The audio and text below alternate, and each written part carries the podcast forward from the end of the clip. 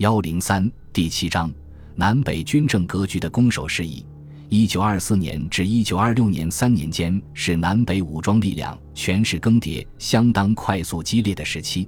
北伐时，南北双方的主要军事将领至少有一半都是在这两年才崛起。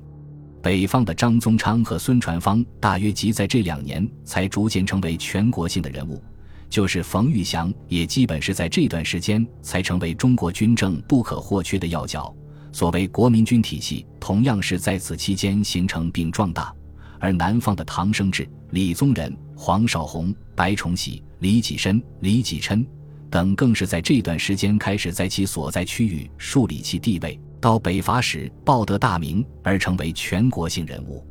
就是后来长期维持国民政府领袖地位的蒋介石，也是在这段时间才逐渐广为人知。如果在一九二三年底综论中国军政局势，上述人中除冯玉祥外，恐怕很少会出现在讨论之中。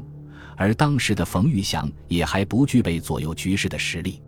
这些新兴军人中的大部分，也是在这两年中因确立实际控制的地盘而得区域军事领袖的认同。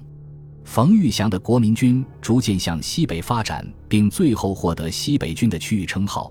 孙传芳以江浙两省为核心的五省联军防区，张宗昌那半独立的鲁军及稍后的直鲁联军，唐生智的盘踞湘南，李、白、黄的掌握广西，而成为新桂系，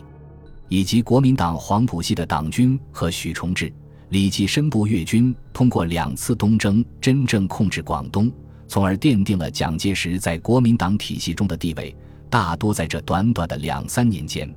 当时一位高级将领魏义三后来回忆说：“一九二六年在中国近代史上是动荡最激烈的一年，在这一年，北洋军阀的统治已经处于崩溃的前夕，军阀混战的次数最多，动员的人数最大，涉及的地域也最广，而大小军阀之间互相火并、离合拥拒的形式也发展到最微妙的程度。魏氏本人在这一年中间的变化也是极为复杂剧烈的。”其所辖部队在一年之内先后五次转换隶属关系，在这年的一月，参与郭松龄反张作霖失败的魏部退出了奉军，在山海关接受国民四军的番号，到三月间又改组为半独立的正义军，再到五月间又投到吴佩孚讨贼军的麾下，随后即参加了打国民军的战役，到这年年底，又因北伐军的胜利而参与国民革命。转为国民革命军的第三十军，如果不计军阀混战的定义，卫士所述大致不差。而且除正义军那次改组外，卫部每次转换隶属关系都是倒戈转向敌对方面，这样一种离合拥拒的形式，的确已发展到最微妙的程度。北伐前两三年间，南北军政格局的演化如此曲折复杂，显然值得专章讨论。而所谓军政格局，主要指因军事的发展演化而导致的相对宏观的政局转变，故下面的具体讨论将以军事为主。在北伐前后的数年之中，北伐前一年和北伐第一年的局势变化又可以说最为剧烈。本章仅侧重考察北伐前一年的情况，